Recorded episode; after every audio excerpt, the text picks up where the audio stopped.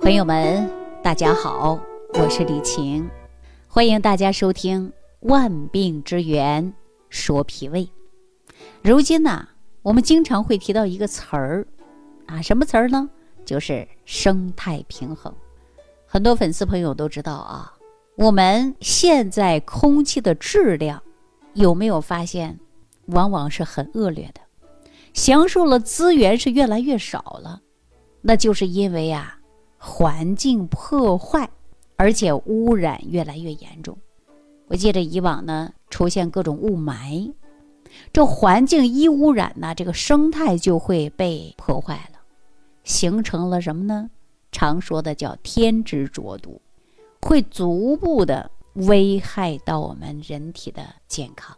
因为啊，咱们人跟整个大自然的生态环境是息息相关的。那这样呢？浊毒化的生存环境，我们是逃离不出去的。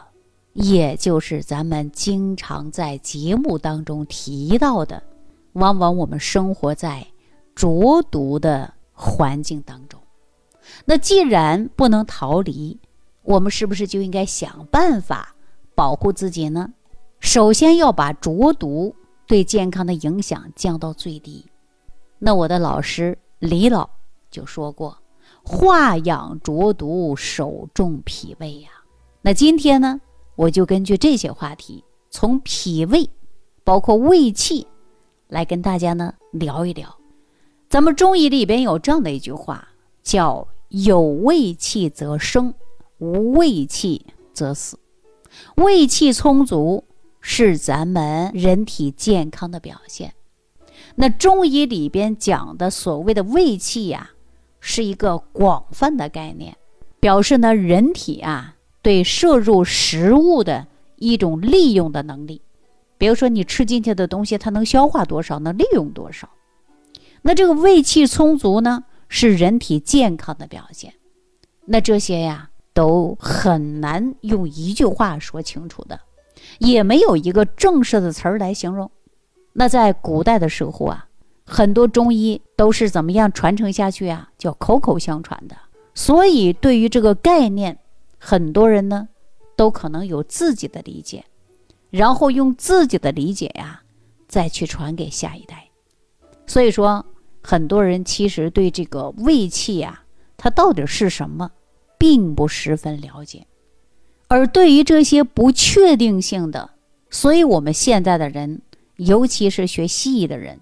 认为中医呢，它是个伪科学，它是呢虚幻的，而学中医的人呢，往往啊，他也会对西医上有所看法。那咱们中医里边还有这样的一句话，叫“头痛医头，脚痛医脚”，这是不是无形当中就带有了色彩的来去看我们这个西医？但是中医和西医之争啊，我们就不讨论。按我们来说呀，你不管是谁能见效的快，能解决我的问题，那呀，我就应该来听谁的。大家说是不是啊？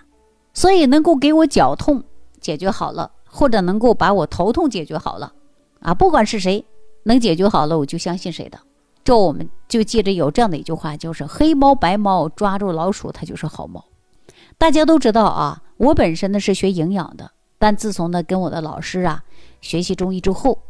我呢也从生活的角度啊来探索和挖掘浊毒对我们人体的影响，希望大家能够在慢性疾病预防方面呢有所领悟，所以希望通过简单通俗的养生节目呈现给大家。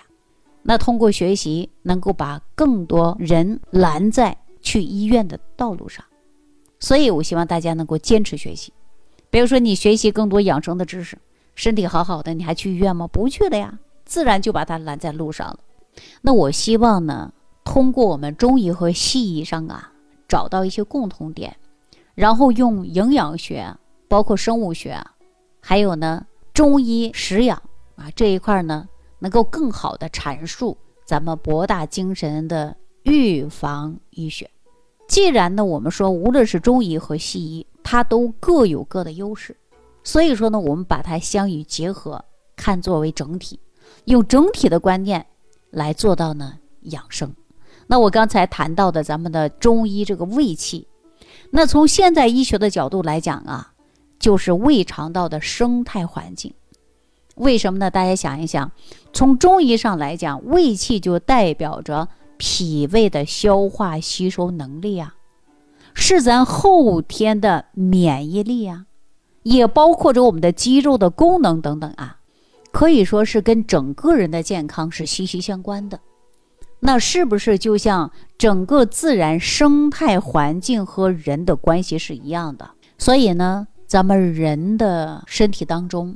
也存在着这一个小小的生态环境，胃肠道的生态环境，这个概念就是这个道理。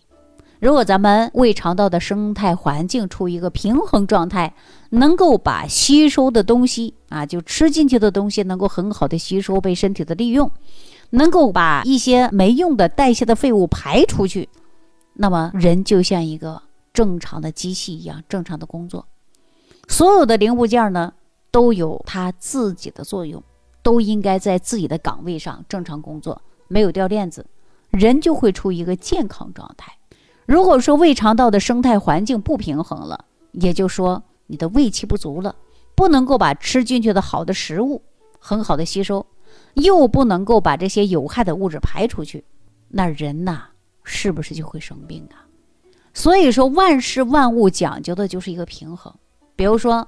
咱们中医上常说到的是阴阳调和，或者说咱们看八卦图，黑白各占一半儿那这是不是就是一种平衡啊？那胃肠道的生态自然也是一样的呀。大伙儿想一想，当自然的生态环境被破坏的时候，自然就会导致出现什么自然灾害，那危及人类的生命啊。当咱们人体的胃肠道生态被打破的时候，又会怎么样呢？就是咱们刚才说到的，有胃气则生，无胃气则死。也就是咱胃肠道的生态环境处于平衡状态的时候，人就处于健康状态。当胃肠道的生态环境被打破的时候，就会导致身体出现各种各样的疾病，比如说常见的糖尿病，早期最典型的症状三多一少，吃的多啊，尿的多，体重减少。那我告诉大家，糖尿病产生跟咱们的胃肠道生态平衡有直接关系。什么关系呢？打个比方啊，比如说咱们做一道菜，很多时候讲究啊是小火慢炖。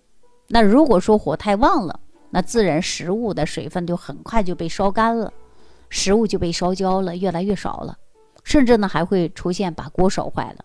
那咱们胃肠道的生态被打破的时候，就比如说，胃里边的胃热过剩了，那吃进来的食物、喝进来的水就很容易被胃火给烧干了呀。然后呢，迅速的排泄掉。既然吃进去的食物和水分就迅速给它代谢掉了，这是不是很快的就出现了饥饿感呢？口渴呀，想上厕所的感觉，对不对？于是我们就出现了多饮、多食、多尿。当我们吃进来的营养没有很好的被人体吸收利用的，它就排出去了，那人自然就会出现形体消瘦啊。从这一方面能够看出，糖尿病跟我们的胃肠道确实有直接的关系。那从大的范畴来讲，胃肠道的生态环境被打破的时候，会导致各种各样的疾病。那病从口入，说的就是这个意思。那不管是好的物质还是坏的物质，都是从口进去的。然后到达我们的胃肠道，那么胃肠道的生态被打破的时候，咱们的胃肠道啊，他对好的营养啊和坏的毒素啊分辨不清了，分辨能力下降了，就像患有高度近视一样。你走在路上，有一些朋友呢，远远跟他打招呼，他没反应，因为他高度近视啊，并不是不礼貌啊，他都看不清你是谁，怎么跟你打招呼啊？是不是啊？所以说呢，他自然呐。就容易出现什么问题呀？就不搭理谁。那再有一个呢，高度近视的人还会遇到一种什么情况呢？比方说在街上蒙蒙糊糊的看到一个人背影，心里想着，哎，这个人眼熟啊，好像是自己的一个朋友。他呢就以为是熟人啊，上去给你打招呼，结果转个身一看，哎，我怎么认错人了呢？所以说，我们这个肠道就是这样的。当胃肠道不好的时候，对于好的和坏的，它就分辨能力下降了。跟高度近视的人是一样的，分不清进来的是好的还是坏的，对身体好的还是坏的不知道，所以呀，这个时候就容易出现问题。那把好的东西呢也排泄出去了，把坏的东西呢也许就留在我们的身体里边了。那时间久了呀，这个胃肠中可能就容易出现什么呀？毒素啊，损害人的身体各个部位，危害人身体的健康，导致各种疾病的产生。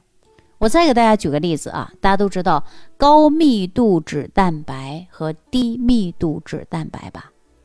那高密度脂蛋白是负责我们身体代谢出去的，而低密度脂蛋白呢是负责把脂类的运输到全身。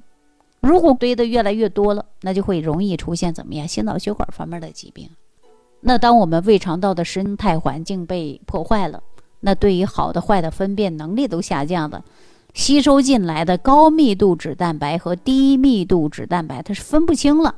谁好谁坏不知道，可能会将好的怎么样啊代谢出去了，不好的怎么样留下来了呀？所以说越堆越多，越堆越多，那血管当中就容易出现的硬化、老化呀，出现心脑血管疾病啊，时间一长了，引发动脉硬化，后果严重吧？况且很多人都知道一些疾病，比如说痛风啊、高血压、高血脂啊、脂肪肝呢，都跟脂的代谢不出去是有关的呀。过度的堆积有关呢，从这一点上，我们就应该知道，胃肠道的生态环境跟各个疾病它都有关系。因此，总的来说啊，胃肠道的生态环境的平衡与我们身体的健康是息息相关的。各种疾病的产生，其实呢，就要从胃肠道的生态环境平衡被打破开始。